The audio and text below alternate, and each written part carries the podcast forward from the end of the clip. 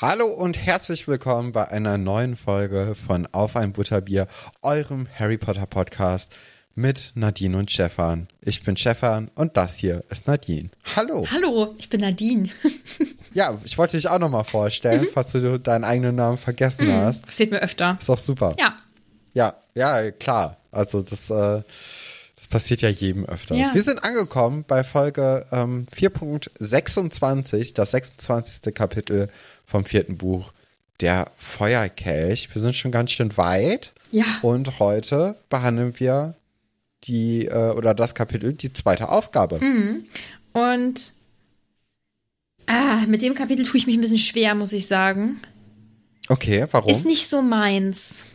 Das äh, habe ich jetzt auch beim Lesen gemerkt, weil mir da wieder ein, zwei Sachen aufgefallen sind, die ich nicht mehr so richtig auf dem Schirm hatte. Ja. Einfach weil, wenn ich die Bücher lese oder wenn ich das Buch lese, dann ist das eher so eins, wo ich mal eben so drüber scanne und dann lese ich das nächste Kapitel. Okay, also ist nicht dein, dein Favorit. Nee. Ah, kannst du das denn äh, an, an, also ja, du hast ja schon gesagt, du hast zwei Punkte, an denen du das ausmachst. Äh, wirst du darüber auch erzählen heute, so. warum das nee, nee. Punkte sind? Mhm. Oder darf ich das noch nicht wissen? Nee, ähm, äh, ich habe nur zwei Sachen beim Lesen gemerkt, wo ich also äh, beim Lesen festgestellt, wo ich dann gemerkt habe, ach, das hatte ich gar nicht mehr auf dem Schirm.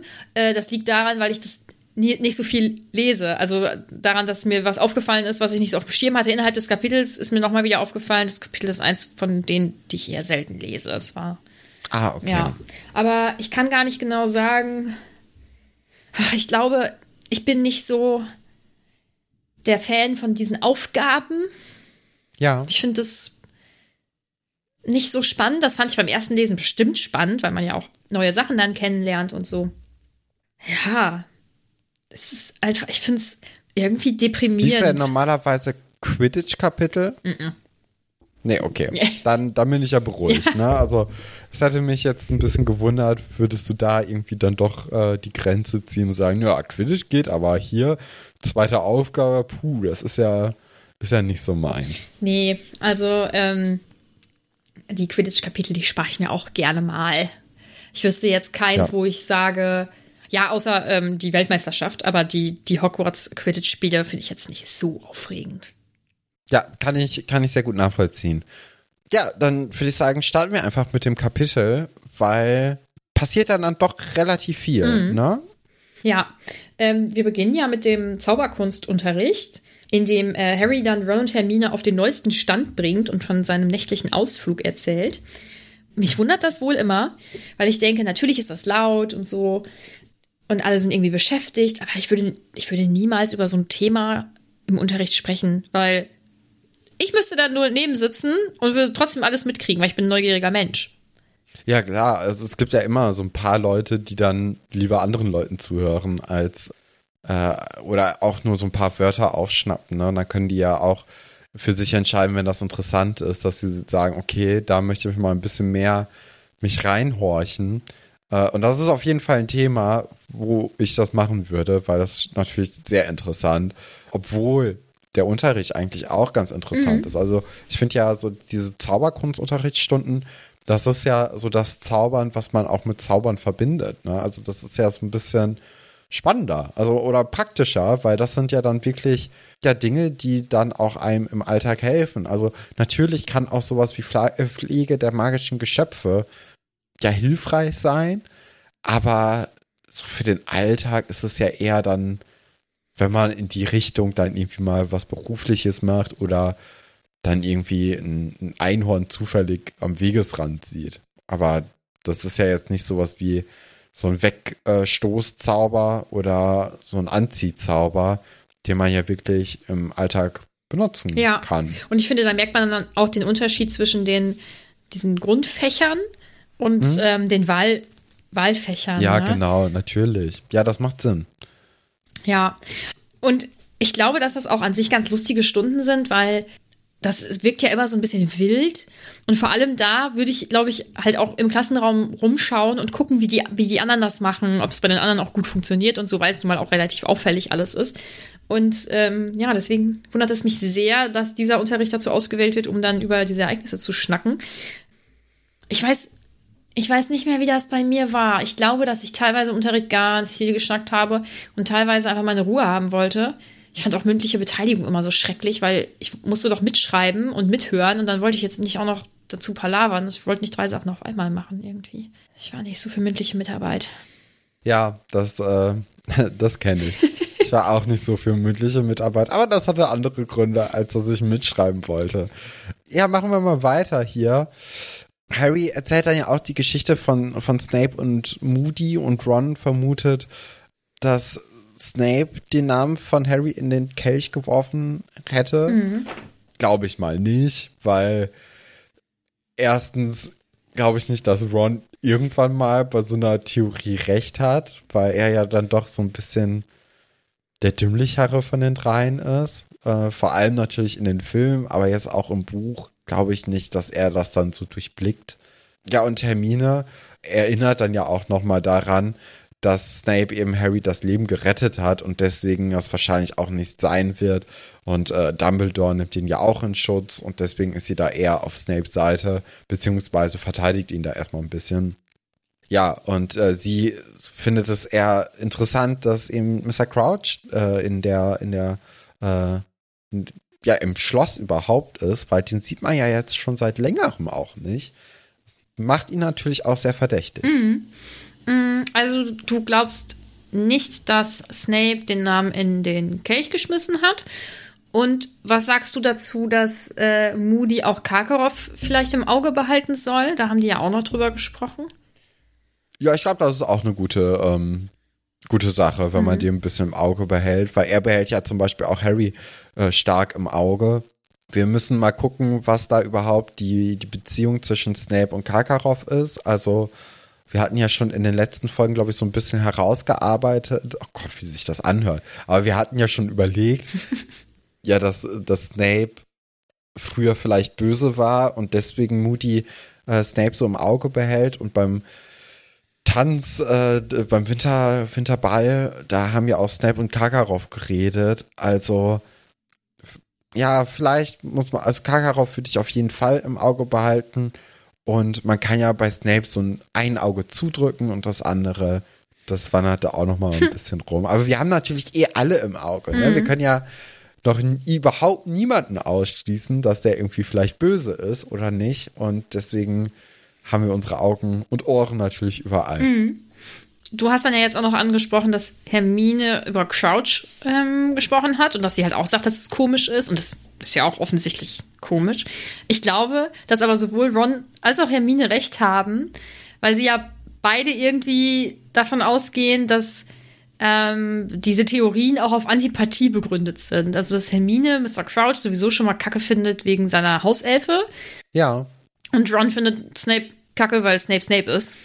So, dass sie deswegen. Ja, du hast recht. Ja, ja. Dass sie deswegen halt auch beide da sehr viel ähm, aber besser hin. Hermine ist ja jetzt auch nicht so die größte äh, Fan von Snape. Mhm. Ne? Also allein die Szene ähm, ja, ich, mit, den, mit den Zähnen, mhm. die wird eher besonders stark noch im Gedächtnis ja. geblieben sein. Mhm. Und trotzdem, ja, hat sie jetzt hier eher Crouch im Visier. Ja. Und da würde ich auch ihrer Intuition dann vielleicht eher trauen, weil äh, Snape ist ja dann doch gemeiner zu ihr als zu Ron gewesen. Und wenn sie dann eher Crouch im, im, im Blick hat, mhm. dann würde ich da auch eher mitgehen. Ja, und es ist ja wirklich offensichtlich komisch. Warum sollte der nachts ja, im Schloss also umstreifen? Also, vor allem, weil er ja auch heute nicht bei der zweiten Aufgabe dann dabei ist, was ja nur ein paar Nächte später ist. Ich glaube, zwei Stück. Also das ist ja, oder ja, vielleicht ein Wochenende ist ja noch dazwischen mhm. oder so. Aber das ist schon ähm, ja interessant. Ja. Das, ja, und ja. Thema zweite Aufgabe. Das wird jetzt ganz schön stressig, ne? weil ähm, Harry findet keine Lösung. Nee. Und ähm, ich habe immer gedacht, mein Gott, das kann doch nicht so schwer sein. Und man, man, man liest dann ja auch später, dass die anderen drei eine Lösung gefunden haben. Ob sie die jetzt alle immer selbstständig gefunden haben oder nicht, wie auch immer. Aber Harry spricht ja zum Beispiel auch mit der Bibliothekarin und hat ja auch ähm, Ron und Hermine dabei und so. Und Hermine ähm, sagt dann was Wichtiges, weil, also ich habe ja gesagt, ich habe das immer nur so durchgeskippt, das Kapitel. Außer wahrscheinlich vor, wann kam das Buch raus? Vor zwölf Jahren oder so? Nee, ist ja noch länger her. Vor 16 Jahren. Ähm, Und sie sagt, wenn wir nur schon Verwandlungen für Menschen gehabt hätten. Aber ich glaube nicht, dass wir vor der sechsten Klasse damit anfangen. Und es kann ganz übel ausgehen, wenn du nicht ganz genau weißt, was du tust. Und das ist ja tatsächlich so. Also, ähm, diese, ich finde, man merkt in diesem Moment so ganz deutlich, dass das Turnier halt für SchülerInnen gedacht ist, die ja schon ein paar Jährchen älter sind als Harry und die ja dann auch schon ganz andere Sachen gelernt haben. Also zum Beispiel diese Verwandlung an sich selbst, ne, die wir ja später ja, genau. kennenlernen. Und ich habe äh, irgendwie habe ich immer gedacht, mein Gott, konnte der wirklich keine Lösung finden. Und selbst wenn die jetzt was in den Büchern gefunden hätten, wären Harrys Fähigkeiten sicherlich gar nicht ausreichend dafür gewesen. Also vielleicht stand in den Büchern irgendwas, irgendwie eine Verwandlung. Äh, oder wie man Animagus wird, damit er ein Frosch wird oder sowas. Darüber haben sie ja gesprochen. Aber dafür ist er halt einfach noch gar nicht weit genug. Ja, finde ich aber auch interessant, dass jetzt hier nochmal die Animagi reingeworfen werden, weil das hatten wir ja auch vor nicht allzu langer Zeit äh, als äh, mögliche Art und Weise, wie Rita Kimkorn an Informationen gelangen könnte. Das war ja, glaube ich, auch bei dem Artikel über Hagrid, ne, haben wir darüber gesprochen. Jetzt wird es halt auch aufgegriffen, dass es Animagi nochmal überhaupt gibt. Anders als zum Beispiel das ganze Zeitreisen. Das wird ja jetzt fallen gelassen. Und deswegen gucken wir dann auch vielleicht nochmal, glaube ich, ein bisschen genauer, ob es vielleicht Animagis hier noch weitere gibt, mhm. die nicht bekannt sind. Weil ich glaube, das ist eine ganz gute, gute Sache. Vor allem, wenn es jetzt auch nochmal im Buch genannt wird, nachdem wir ja wirklich erst vor ein, zwei Folgen darüber gesprochen haben, unabhängig davon. Ich kann dazu natürlich wenig sagen. Nee, natürlich. Das, das ist ja logisch. Ja, aber sie büsseln dann halt weiter und natürlich ist halt dieser Altersunterschied äh, doch gravierend. Was gut ist, ist, dass er ja jetzt wenigstens auch Sirius schreibt und dann so ein bisschen, ja, das, was ihn beschäftigt, ihm halt auch mitteilt und Sirius möchte sich dann auch mit Harry treffen und zwar in Hogsmeade das nächste Mal, aber das ist natürlich erst nach der zweiten mhm. Aufgabe. Das bedeutet, jetzt kriegt er erstmal von dieser Seite aus keine Hilfe.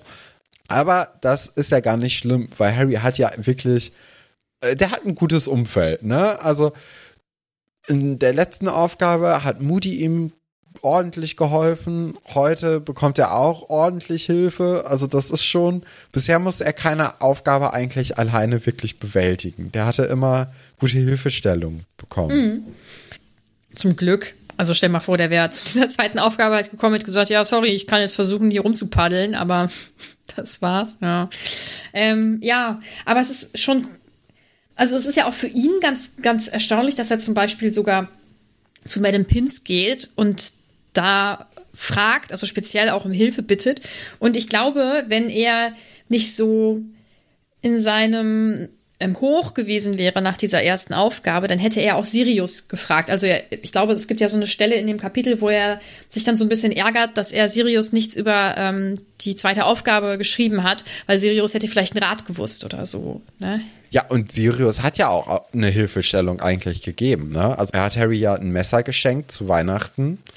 Und da hatte ich schon das Gefühl, dass Sirius schon weiß, was die zweite Aufgabe bedeutet und dass so ein Messer da vielleicht ganz nützlich gewesen wäre, weil das fehlt ihm ja jetzt. Ne? Mhm. Und ich glaube, hätte, hätte Harry sich ein bisschen, ja, ein bisschen früher dran gesetzt und auch auf Cedrics Rat ein bisschen besser gehört, dann hätte er das Messer vielleicht sogar auch mitgenommen, weil er ein bisschen mehr Zeit gehabt hätte, darüber nachzudenken. Aber meinst du nicht, wenn Sirius das gewusst hätte, was die Aufgabe ist, dass er seinem Patensohn Bescheid gegeben hätte, was es ist?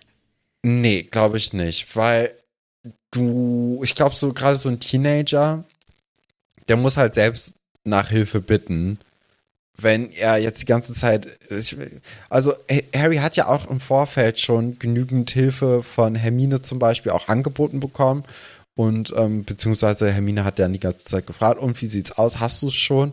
Und Harry sagt dann einfach ja, weil er keine Lust hat, dass da ihm Leute jetzt reinreden. Und erst nachdem Harry halt sagt, okay, ich hab's jetzt halt wirklich, ich weiß nur nicht, was es konkret bedeutet, beziehungsweise ich brauche Hilfe beim Lösungsweg, da helfen dann ja auch Ron und Hermine ihm bei. Ne? Also das ist dann, da sind die dann bereit dafür. Und im Vorfeld ist das ja eher so Harrys Ding. Und Harry möchte keine Hilfe zu dem Zeitpunkt haben. Mhm. Hm. Kann ich nichts zu sagen. Und und ich glaube eben, diese, dieses Geschenk des Messers, das ist halt. Ich, wüsste jetzt keinen Grund, warum ein Zauberschüler in Hogwarts ein Messer bräuchte. Außer jetzt dafür, für diese Aufgabe. Mhm. Weil wir hatten noch nie irgendwie in, in den ganzen vier Büchern irgendwann den Moment, wo jemand gedacht hat, ja, ich bräuchte jetzt ein Messer. Also selbst bei, äh, bei den Weasleys zu Hause, als es darum ging, dass irgendwie Gemüse geschnippelt werden musste, da hat man nicht selbst geschnitten, sondern da hat man mit dem Zauberstab dafür gesorgt, dass die geschnitten werden. Natürlich auch mit dem Messer, mhm. ne? so ist nicht. Aber man hat es schon für, für sich machen lassen. Und deswegen, normalerweise ist halt das Allzweckwerkzeug ein äh, Zauberstab bei Zauberern und man braucht kein Messer. Deswegen ist das, glaube ich, schon sehr zielgerichtet auf diese Aufgabe äh, geschenkt worden. Also, du meinst, dass das dass dieses Geschenk quasi aus einem bestimmten Grund gemacht wurde innerhalb des Buches. Ja, mhm. ja also das ist schon, ich glaube, das ist die Hilfestellung, die er eben bekommt von Sirius, unaufgefordert, mit der er aber, aber zu dem Zeitpunkt nicht weiß, was er damit anfangen soll. Mhm. Hm. Wir werden sehen. Man weiß es nicht. Wir werden. Ja. Ja. Genau, und dann am Abend vor der Aufgabe hat Harry immer noch keine Ahnung, wie er denn diese Aufgabe bewältigen soll. Äh, er wird dann auch irgendwann gebeten, aus der Bibliothek herauszugehen, schleicht sich dann aber äh, mit Hilfe des Tarnumhangs wieder rein, um sich weitere Bücher zu holen und um die, ähm, um die eben durchzuarbeiten. Hermine und Ron werden von, ähm, von den Zwillingen herausgeholt und äh, zu McGonagall gebracht. Und die kommen dann auch nicht mehr wieder. Also die sind dann ab 20 Uhr weg vom Fenster und Harry muss dann eben die nächsten Stunden, ist er auf sich allein gestellt und äh, verstellt auch beinahe die Aufgabe, weil Dobby weckt ihn gerade mal so ein paar Minuten vor der vor Beginn der zweiten Aufgabe. Anscheinend kann er den Tarnumhang auch durchblicken oder wie ist das? Ich glaube, dass der runtergerutscht ist oder so, oder? Ah, okay. Ja, das könnte ja. sein. Ähm, was ich eben erwähnen möchte, ist, dass Krummbein offensichtlich gemerkt hat, dass Harry nicht so gut drauf ist, weil er ist ja zu ihm auf den Schoß gesprungen und hat sich da hingelegt. Finde Tiere ganz großartig. Das wollte ich nur kurz erwähnen. Ja, obwohl er ist doch jetzt. Nee, er ist wieder in der Bibliothek, stimmt. Ich finde Dobby ganz bezaubernd. Ich finde auch süß, dass er ähm, Ron sein Weezy nennt. Das finde ich auch ganz ganz niedlich mhm. und dass Harry logischerweise ein bisschen braucht, bis er begreift, was äh, Dobby überhaupt davon nehmen möchte. Und ja, das hast du ja vorhin schon angesprochen. Harry hat echt Glück mit seinem Umfeld, ne? Ja, also total. Also ohne Cedric und ohne Dobby hätte er jetzt hier gar keine Chance bei der Aufgabe, weil Dobby gibt ihm dann ja dieses Kraut, was er dann kauen soll mhm. und dann äh, kann er im Wasser atmen und auch besser schwimmen. Und das ist ja wirklich Gold wert für diese Aufgabe. Ja. Das hat der, äh, das hat der Hauself bei seinen Hauselfen-Tätigkeiten gehört, mhm. weil er da die LehrerInnen belauscht hat. Ja, also so ein bisschen Spionage ist hier am Start auf jeden mhm. Fall und äh, kommt Harry zugute. Wie heißt denn das Kraut bei dir im Buch? Ja, weiß ich gerade gar nicht. Chiemkraut, glaube ich. Hm. Das ist so komisch. Also ich ähm, habe das, ich bereite die Kapitel ja mit der illustrierten Ausgabe vor und ja. da steht auch Chiemkraut. Und in der anderen Ausgabe, die ich habe, in der alten, da steht ähm, Dianthuskraut. Und ich weiß nicht, warum sie das abgeändert haben. Ich sehe da keinen Mehrwert drin. Hm. Kann ich ja auch nicht sagen. Vielleicht, damit es für Kinder ein bisschen offensichtlicher ist, was das Kraut bewirken soll. Aber es wird ja eigentlich sehr deutlich aus dem, also aus dem Kapitel ja am Ende. Ja, natürlich, aber vielleicht ähm, ist das so ein bisschen die Erleichterung, die dann halt kommt, als Dobby ihm das Kraut ihm gibt. Mhm. Dann. Ja, aber finde ich eigentlich eine ziemlich coole Sache, dass endlich auch mal hier äh, Professor Sprouts Fachgebiet, die Kräuterkunde, so ein bisschen wichtig ist. Mhm. Also bis jetzt, ja klar, bei den Allrauen, die haben schon so ein bisschen Fähigkeiten und ähm, wirken positiv oder können positiv wirken. Aber eigentlich hat man ja nicht unbedingt das Fach vor Augen, wenn es heißt, hier, äh, du musst eine Aufgabe lösen, mhm. such mal nach einer Hilfe oder nach einem, ähm, nach einer Möglichkeit da äh, ja, denkt man ja eher an so einen Zauberspruch und das ist eigentlich eine ganz mhm. gute Sache, dass er jetzt halt äh, da mit so einem mit so einem anderen Ansatz reingehen kann und an diesen Ansatz haben ja auch die anderen Champions gar nicht gedacht, ne? Ja.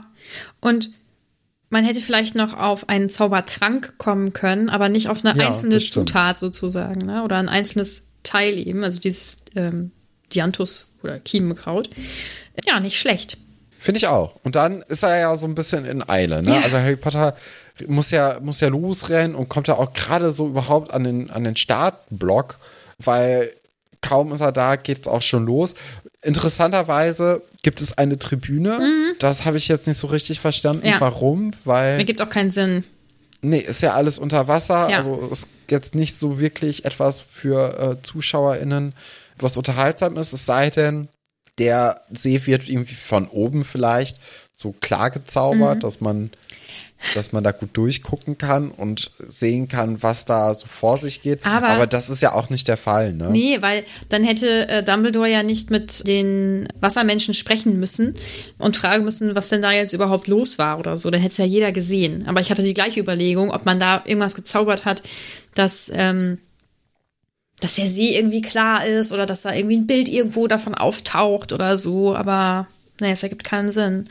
Ja, doofe Aufgabe. Also, das hat sich ja richtig gelohnt, als Publikum da eine Stunde auf den See zu gucken. Ja, total. Ich glaube, das ist auch ein Grund, warum Mr. Crouch nicht an der äh, Beurteilung teilnimmt, sondern seinen Vertreter Percy schickt. Ähm, aber so langsam macht man sich ja schon Sorgen, ne, um Mr. Crouch. Also da ist ja irgendwie was im Busch. Wir wissen nicht, was da so richtig hinter den Kulissen sich abspielt. Das heißt, er ist immer noch krank. Dann ist er aber auch im Schloss unterwegs. Also man weiß nicht so richtig, was man meinen sollte. Ne? Also ich glaube immer noch, dass vielleicht Voldemort irgendwie was damit zu tun hat. Hm. Aber, ah, schwierig. ja, und dann geht es auch schon unter Wasser. Hm. Harry wachsen Schwimmhäute und Flossen und auch Kiem. Dadurch ist er natürlich unter Wasser relativ äh, flott unterwegs. Und erkennt dann auch, dass es eine, eine Landschaft gibt unter Wasser, so eine kleine Welt, die, äh, die ihn eigentlich immer, ja, äh, verborgen geblieben ist. Und dann wird er auch von so einem Grindelow angegriffen, das ist ein Wasserdämon. Ich glaube, den hatten wir ja auch schon mal ja. in einer der äh, Cut-Content-Folgen im Adventskalender von 2020. Nee, da waren die ähm, Wassermenschen. Der Grindelow, der kommt im dritten Buch vor. Ach so. Ja, da bringt Lupin denen doch bei, wie sie mit dem umgehen. Der schwimmt doch im Büro in so einem Aquarium. Oh, stimmt. Mhm. Ja. Ja, ah, ja, ich hatte mir den irgendwie gar nicht so vorgestellt, dass der, ähm, dass der wirklich ein Aquariumswesen, also so ein Wasserwesen mhm. war bei Lupin.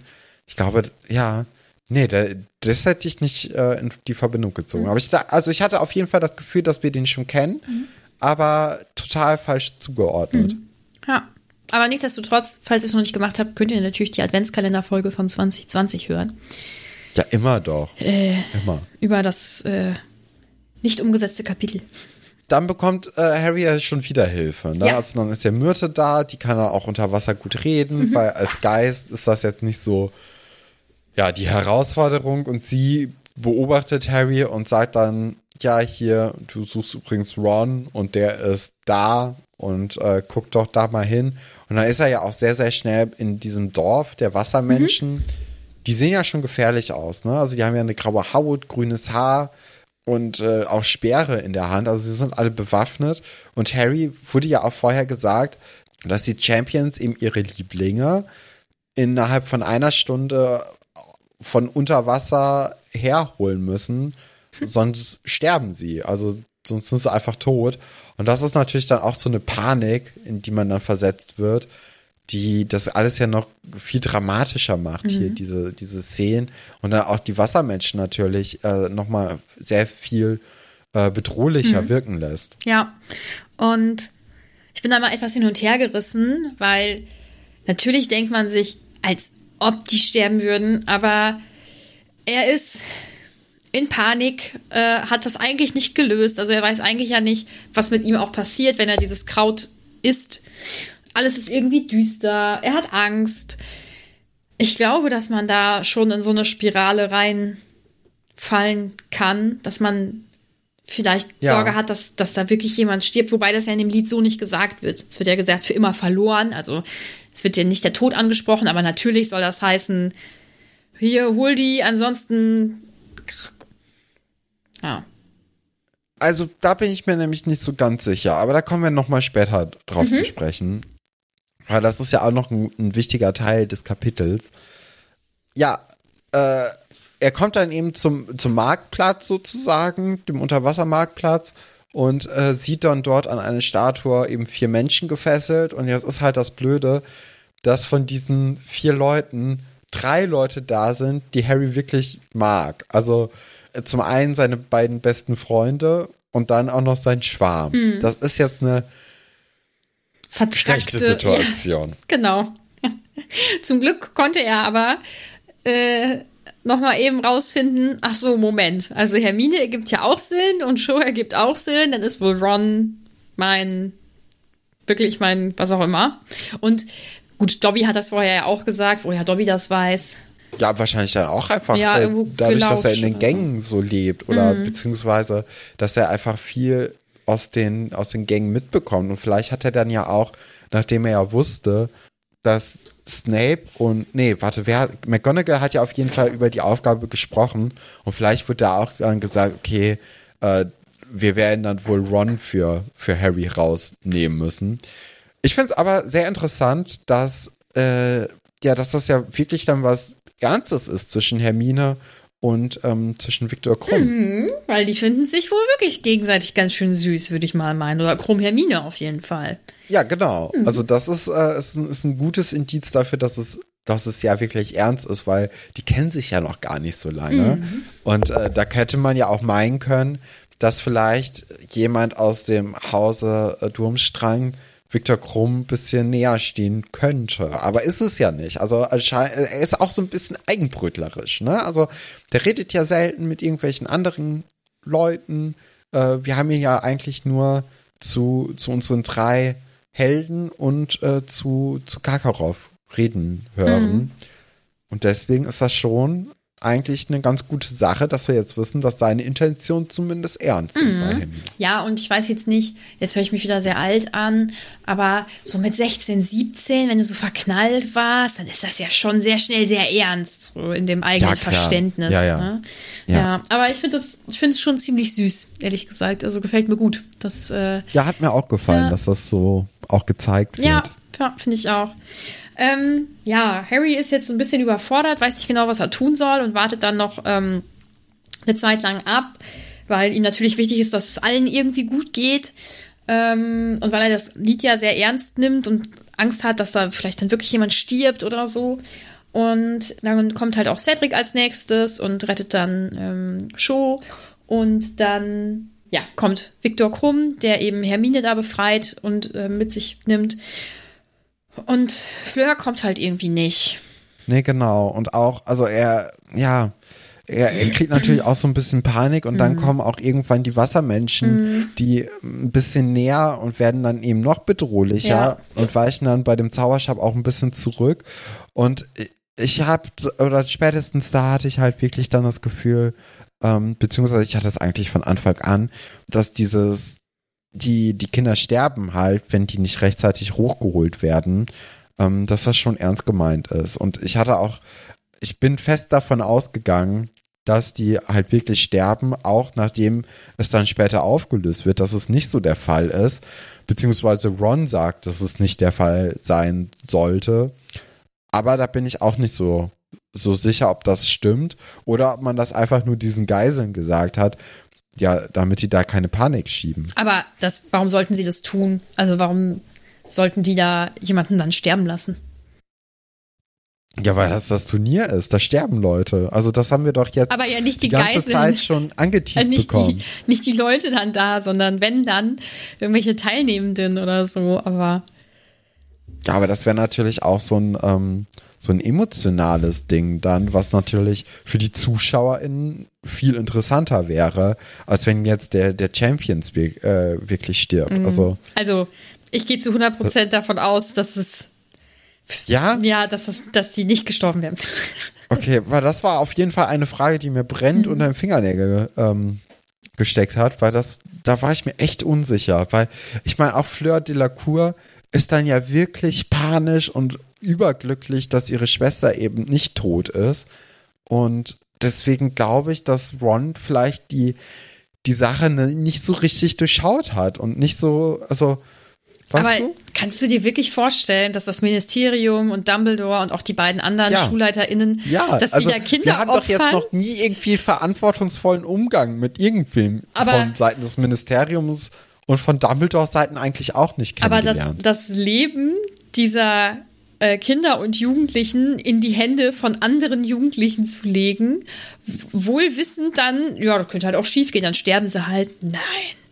ja, aber dieses ganze Turnier ist doch darauf ausgelegt, dass man das, äh, also zumindest natürlich das Leben der eigenen ähm, oder das eigene Leben der Champions auf, aufs Spiel setzt. Aber das wurde ja vorher auch schon mal aufgeklärt, dass das, dass das äh, Turnier früher sehr viel schlimmer war und dass es zu viele Todesfälle gab und dass das auf keinen Fall ähm, so sein sollte und dass die deswegen vorsichtiger wären in diesem Jahr.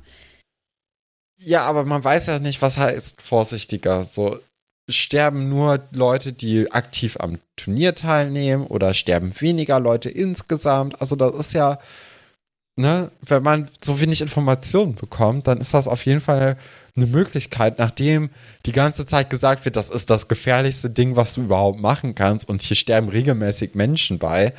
Natürlich geht man dann davon aus, dass dann wenn an so eine Aufgabe gesagt wird, hier, da könnten die übrigens vielleicht für immer dann unter Wasser bleiben, dass da ja eben das, das Leben wirklich in Gefahr schwebt. Okay. Da ähm, sprechen wir, wenn das Buch vorbei ist, mal drüber. Okay. Weil, also, ich kann es natürlich nicht zu 100% sicher sagen oder so, weil das nie ähm, so richtig thematisiert wird, sage ich mal. Ne? Aber äh, mal schauen, bin ich mal sehr gespannt. Wenn, welches Kapitel ist das jetzt? 26? Da haben wir, glaube ich, noch 13 Kapitel oder so vor uns oder 11, irgendwie so. ah, geht ja jetzt fix. Mhm, ja. Hast du ja schon angesprochen, Fleur ist total erleichtert, dass ihre kleine Schwester Gabrielle auch ähm, gerettet wird und knutscht dann Harry und Ron ab. Was beide, glaube ich, ganz okay finden. Ja, ich glaube, die sind auch ein bisschen überrascht. Mhm. Ne? Also man hat ja, äh, man hat ja Fleur noch überhaupt nicht irgendwie so gesehen. Man hat sie ja nicht mal so aufgelöst gesehen wie am Anfang, Mhm. als ähm, als Gabrielle eben noch im Wasser ist. Also da ist sie auch total panisch, bekommen wir ja mit. Und dann, als sie halt da ist, dann ist sie auch total so, oh, danke. Äh, und weicht ja auch total auf. Und das ist so, ähm, das gibt ja nochmal so eine, so eine gute weitere Ebene dem Charakter, die man jetzt vorher nicht sehen konnte. Das fand ich richtig schön eigentlich. Das hat mir gut gefallen. Ja, finde ich auch. Hermine gefällt es nicht so gut. Irgendwie, weiß man nicht, sie ist irgendwie ein bisschen saui, habe ich das Gefühl. Da wird ja auch so beschrieben. Ja, und dann kommt man ja eigentlich auch schon zur Punktevergabe. Und Harry wird ja für seinen Edelmut und ich weiß nicht, also für dieses äh, tolle Verhalten, dass er da alle retten wollte, wird er ja quasi nochmal ganz besonders geehrt. Ähm, kriegt dann auch die meisten oder die zweitmeisten Punkte Zweitmeisten so. Mhm. Punkte. Cedric bekommt äh, 47, vier- äh, 47 Punkte. Der kam ja eine Minute zu spät Mhm. oben an. Victor Kron kam äh, oder hat 40 Punkte bekommen. Ich glaube, der kam auch zu spät und hat irgendwie noch was Falsches benutzt oder so. Mhm. Ja, er hat sich zumindest, glaube ich, nicht ganz komplett verwandelt oder sowas. Oder nicht so, wie er es wollte. Ja. Genau, und dann äh, bekommt eben Harry 45 Punkte für die Moral und äh, 25 Punkte gehen an Flu äh, Fleur de la Cour für Teilnahme oder so. Ja, dafür, dass sie diesen Kopfblasenzauber richtig gemacht hat. Aber das war es dann halt auch irgendwie leider schon. Ja.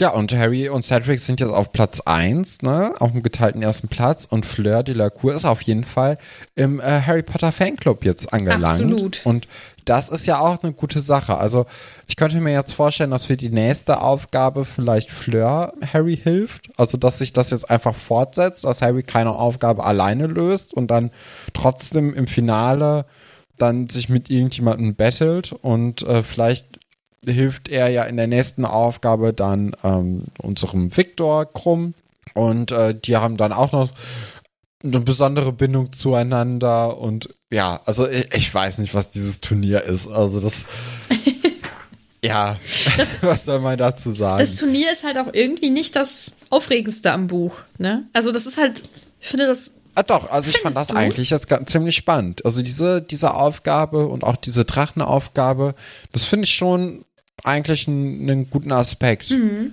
Ähm, weil der Rest vom Buch, der ist ja auch wieder so ein bisschen in der Schwebe. Man weiß ja nicht so, was der eigentliche Plot ist, nachdem ja, nachdem ähm, im ersten Kapitel eben Voldy angedeutet wurde, dass er jetzt wieder eine größere Rolle spielt, hat man so ein bisschen Leerlauf, ne? Also man weiß jetzt, okay, hier ist ein Rätsel, was mit äh, Mr. Crouch los ist.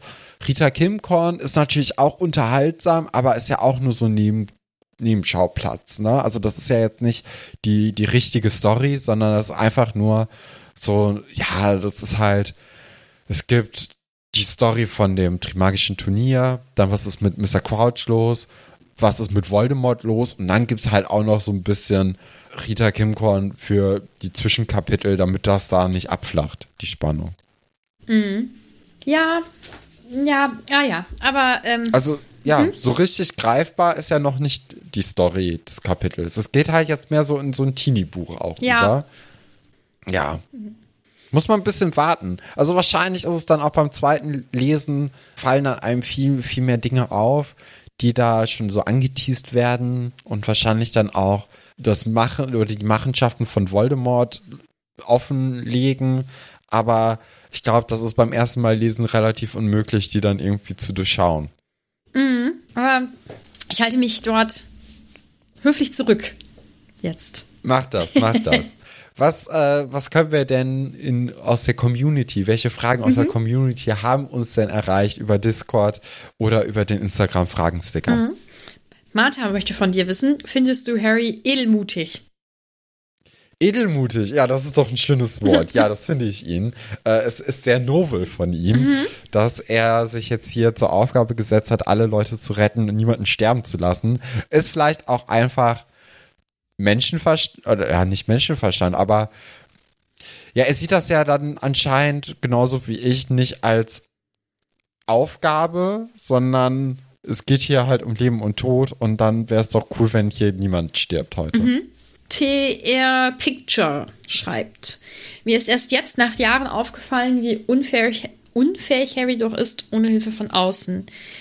Ja, allerdings da das hatte ich ja vorhin schon mal gesagt, ist das Turnier ja auch nicht auf seine Altersklasse ausgelegt. Also wenn du schon fähig bist, dich selbst zu verwandeln, dann ist ja die Lösung des Problems viel, viel näher. Und auch das mit dem, mit dem Ei zum Beispiel, wie zur Hölle soll man darauf kommen, das unter Wasser zu öffnen? Wäre ich im Leben nicht drauf gekommen. Ja, ja, klar. Nee, also das ist natürlich schon äh, schwierig, aber ja, also ihm wird ja jetzt bei dieser Aufgabe von drei, mhm. vielleicht sogar vier Leuten geholfen und Ludo Beckman hat ja schon wieder seine Hilfe mhm. angeboten. Ne? Also da bin ich auch langsam interessiert daran, was denn seine Tipps so sind, weil ich wüsste das schon sehr gerne. Was er ihm so vorgeschlagen hätte? Ja. Weil man hält, also weiß nicht, wie das bei dir ist, aber so, man hat ihn ja auf dieser Weltmeisterschaft kennengelernt und hat halt irgendwie gedacht, ist halt auch irgendwie eine Flasche oder sowas, ne? Also netter Typ, aber hält man den für kompetent genug, solche Tipps zu geben? Ja, nicht so richtig. Mhm. Und deswegen, also vielleicht ist dann der Tipp, du findest den unter der Tribüne oder so, aber ich, ja, keine Ahnung. Also das ist schon, äh, ich, ich glaube, das ist vielleicht das größte Rätsel, was Ludo Beckman für Tipps äh, gegeben hätte. Mhm. Ja, das wäre wohl spannend. Ähm, Jennifer schreibt, ich würde gerne wissen, wie ihr das seht. Also ich finde, Harry hat das Helfersyndrom, also erst helfen und dann auf bescheiden machen. Das sehe ich ein bisschen anders. Also er hat schon, er will, glaube ich, schon alles richtig machen und will auch Leuten helfen, aber auf bescheiden machen, das impliziert ja, dass er eigentlich ganz viel Lob und Anerkennung dafür will und das auch deswegen nur macht. Und das, glaube ich, ist bei ihm nicht so. Ich glaube, er will wirklich helfen und hat das Gefühl, dass er das auch kann und dass er das auch tun sollte und dass er auch diese Fähigkeit dazu hat. Dass das vielleicht für einen 14-Jährigen ein bisschen doll ist, aber. Ja, also für, also gerade in diesem Kapitel ist es ja wirklich so, dass er denkt, dass es hier um Leben und Tod geht. Mhm. Und da ist es dann echt gut eigentlich, dass er dann halt eingreift, weil man wünscht sich ja dann doch lieber jemanden, der dann bei so einer Notsituation sagt, okay, mir ist jetzt egal, ob ich hier Großpunkte absahne, es soll halt keiner sterben. Mhm. Also das ist dann ja schon besser als das andere, wie, wie die anderen sich eben verhalten. Von daher will ich jetzt hier nicht vom Helfersyndrom unbedingt sprechen. Mhm. Dazu hat Lisa was geschrieben. Und zwar, ich finde das Kapitel gut, auch wenn Harry sich wieder den Regeln widersetzt und belohnt wird, spiegelt es schon seinen Charakter wieder, dass er sich um die anderen sorgt irgendwie. Ja, das fasst das eigentlich ganz gut zusammen. Dann, ja, finde ich auch. Dann kam ganz häufig die Frage, ob wir auch so gehandelt hätten und ob wir eben auch geglaubt hätten, dass, dass ansonsten diese Geiseln sterben. Da haben wir ja schon drüber gesprochen, wobei ich nicht sagen kann, wie ich gehandelt hätte. Und dieses ganze Setting im See ist ja sehr gruselig. Dann sind da diese Wassermenschen, die man irgendwie nicht einschätzen kann, die auch irgendwie bedrohlich wirken. Und es kann natürlich sein, dass auch bei einem selbst dann der Eindruck eben entstanden wäre, dass das so ist und dass man dann das Gefühl gehabt hätte, dass man alle retten muss oder so. Also, also ich glaube, ich hätte erstmal Ron hochgebracht und dann ist ja, Harry hat ja eh das Problem, dass er nicht aus dem Wasser kann, weil er oben keine Luft bekommt, wenn er weiter das Ding mhm. kaut. Und dann wäre ich halt nochmal abgetaut und hätte den restlichen oder den Rest geholt. Und dann hätte ja vielleicht Dumbledore gesagt, ja, musst du nicht, keine Sorge, die überleben das. Oder eben auch nicht. Und dann, ne, wäre das ja dann auch kein Problem gewesen. Mhm. Ähm, Niffer fragt, was haben Cedric und Fleur wohl gegen die Kälte im Wasser unternommen? Vielleicht mussten sie sie tatsächlich einfach aushalten. Ja, kann sein. Denke ich. Also ich wüsste jetzt nicht, außer unseren, was war das, Hutheitspilz oder so, den wir irgendwann, äh, glaube ich, im ersten Buch mal hatten oder im zweiten oder so. Erinnerst du dich? Da hast du, nee. glaube ich, gesagt, das wäre eine super Erfindung, so ein Hutheitspilz. Okay. Ja, nee, den, den habe ich komplett verdrängt. Ah, da habe ich, glaube ich, ein ganz, äh, wirklich ein ganz großartig geschopptes Bild äh, zu gemacht. Auch völlig falsch verstanden, wie du das meinst. Habe es falsch rum gemacht. Ich packe das, glaube ich, in die Story. Das war, ähm, ja, war eine gute Erfindung auf jeden Fall. Lara fragt, welcher Champion wärt ihr? Wie hättet ihr euch verhalten? Und welcher, wahrscheinlich welchen Zauber hättet ihr benutzt? Ich finde den Kopfblasenzauber eigentlich am coolsten. Ehrlich gesagt. Okay weil ich finde die Vorstellung, Kiemen jetzt zu haben, ganz eklig, ganz doll, doll, doll, fies. Oh, mm, schon. Weiß ich nicht. finde schon fies. Also, hast du The Boys geguckt? Nee, glaub nicht. Okay, das ist so eine Serie, da hat ein, hier, ähm, Dingsbumsens, der, der, der Schauspieler, der auch bei Gossip Girl Nate gespielt hat, mm. äh, der spielt da auch mit und der hat da Kiem. Es, es, ist nicht für jeden die Serie, muss man auch sagen. Mhm. Aber da gibt es auf jeden Fall einen guten Comedy-Moment okay. mit eben diesen Kiem. Mhm. Und ich glaube, für so eine Aufgabe ist, sind Kiem nicht das Schlechteste und auch Flossen zu haben, mhm. weil man da ja dann auch schneller vorankommt und auch ein bisschen bisschen agiler einfach im Wasser ist. Mhm. Also ich mhm. finde, da sind Victor und Harrys Ansätze schon die besten, beziehungsweise Victor und Dobbys. Ja, ich glaube, ähm, ich glaube, ich hätte einfach ein Problem damit, mich selbst zu verzaubern. Und bei diesem Kopfblasenzauber ist das irgendwie etwas Zusätzliches, aber mein Körper wird nicht verändert. Ich glaube, das ist das. Ich glaube, das ja. ähm, hätte ich einfach am coolsten gefunden. Also ähm, ich glaube, dass ich die ähm, wie heißt das, zwischen den Fingern und den Zähnen. Äh, Schwimmhäute. Ja, danke schön. Dass ich die Schwimmhäute nicht so schlimm gefunden hätte, aber diese Kieben auf jeden Fall. Und auch dieser Haikopf. Also, das wäre nichts für mich, glaube ich. Nee. Rebecca fragt, haben die Gabrielle extra von Frankreich nach Schottland geholt? Ja. Aber in der magischen Welt geht das ja auch rucki würde ich sagen. Ne? Ich glaube auch. Sie schreibt außerdem, wie aufregend, eine Stunde lang vor einem See zu sitzen und auf die Champions zu warten. Ja, das ist wirklich die beste Aufgabe zum Zuschauen. Hätte ich das schulfrei dankend mitgenommen. Muss ich auch sagen. Prim fragt, wieso findet das Trio kein Buch, wie man unter Wasser atmet?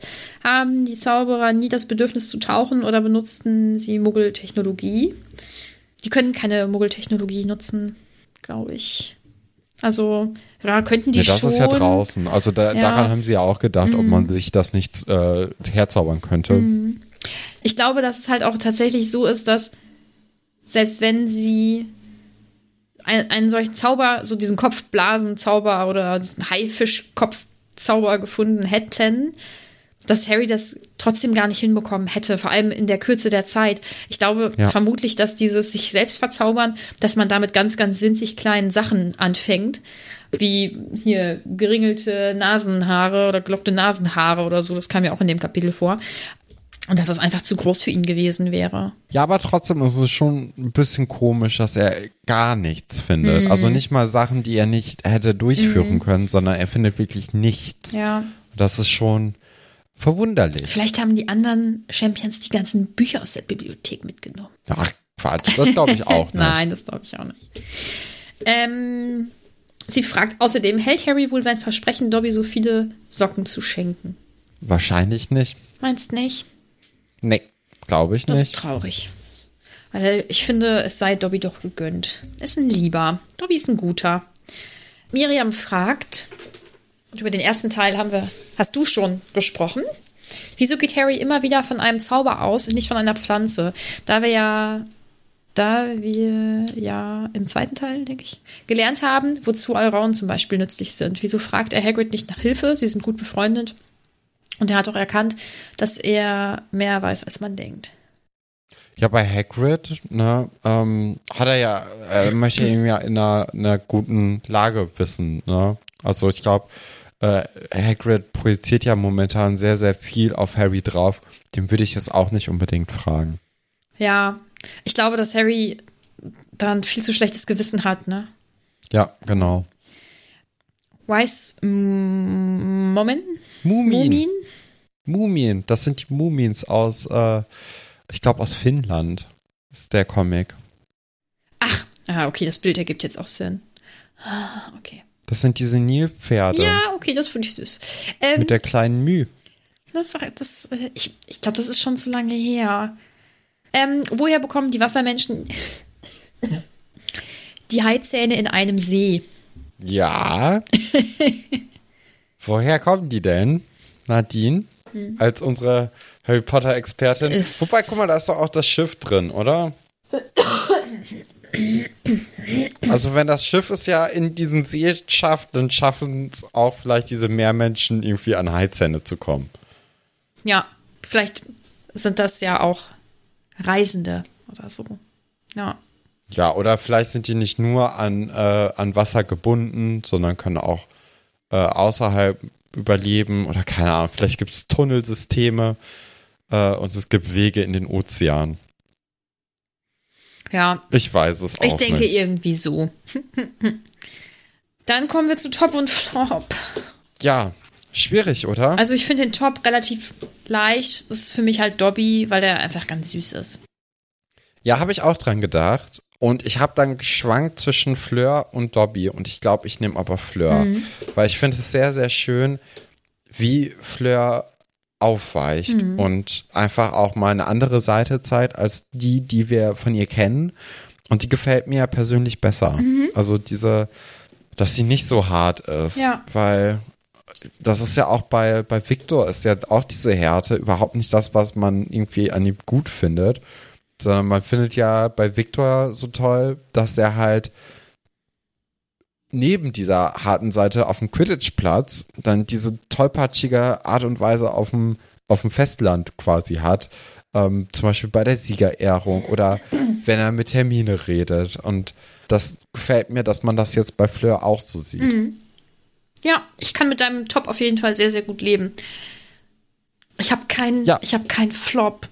Hast du keinen Hast du Flop? Also bei Flop? mir ist es die Spielleitung, weil ich finde wirklich, nee, also wenn die, die Kinder in Lebensgefahr geschrieben hätten, fände ich das schlimm. Und wenn man dann einfach auch nur den anderen Kindern sagt, dass die in Lebensgefahr schweben, finde ich das auch schlimm. Also so oder so, Mhm. das war jetzt hier kein Glanzmoment und dann schließe ich ja durch diese Spielleitung als Flop eigentlich alle ja Alle ein, die daran mitgenommen, Ja. äh, mitge teilgenommen haben. Also äh, Ludo Beckman, Karkaroff, Madame Maxim, Dumbledore, äh, Crouch, genau. Ne, das sind ja alle Verantwortlichen. Ja. Weißt du was? Du hast recht. Und ich schließe mich da an. Ich hatte die Hoffnung, dass du einen guten Flop hast, den ich nachvollziehen kann und auch genauso empfinde, weil ich habe hier gesessen und habe gedacht, ich weiß es nicht.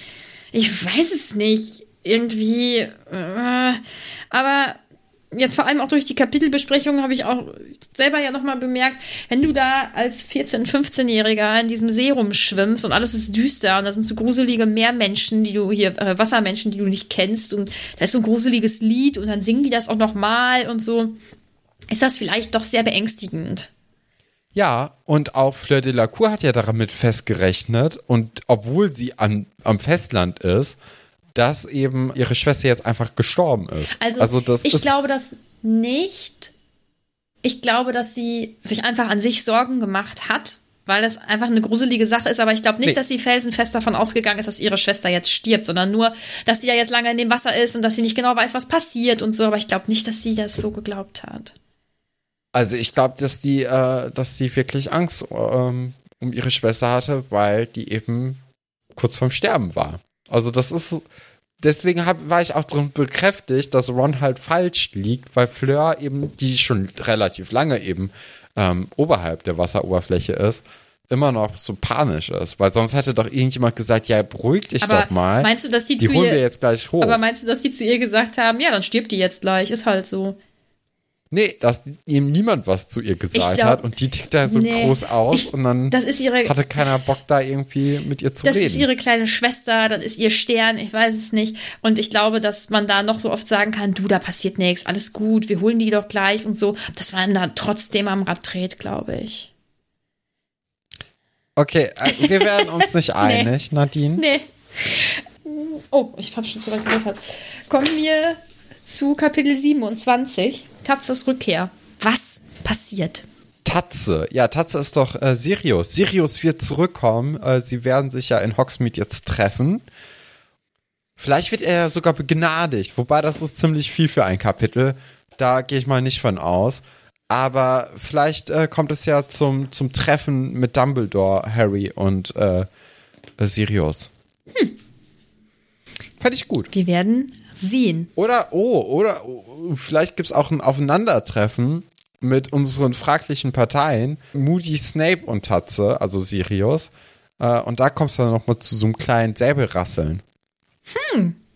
Wir müssen abwarten bis nächste Woche. Aber bis nächste Woche Freitag könnt ihr uns überall abonnieren. Entweder da, wo ihr uns hört, oder auf Instagram. Wenn ihr wollt, könnt ihr uns auf Steady unterstützen. Da haben wir unterschiedliche Pakete eingerichtet. Ihr könnt uns außerdem gerne immer Nachrichten schreiben. Da freuen wir uns ganz doll drüber. Und falls ihr Zeit und Lust habt, könnt ihr uns natürlich auch bewerten, wenn die Plattform, auf der ihr uns hört, das hergibt. Also zum Beispiel Spotify oder Apple Podcasts. Und dann würde ich sagen, verabschieden wir uns und wir hören uns in einer Woche wieder.